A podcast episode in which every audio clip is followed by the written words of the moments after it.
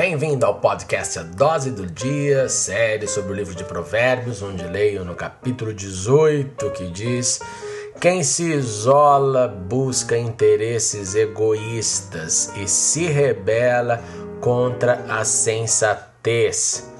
Isolamento geralmente está associado a um comportamento de vitimização da pessoa. A pessoa se sente vítima de algum de alguma comunidade, vítima na escola, vítima no trabalho, vítima na igreja, vítima em algum grupo de relacionamentos e de repente se isola, simplesmente quer dar uma de patinho feio, como eu diria.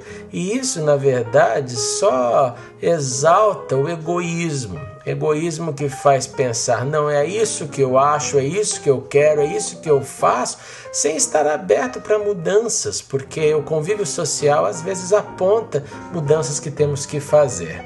Por isso, não se isole pelo contrário, seja sensato e aprenda a viver em grupo, em comunidade. É sempre melhor. Beijo grande. Leia Provérbios capítulo 18.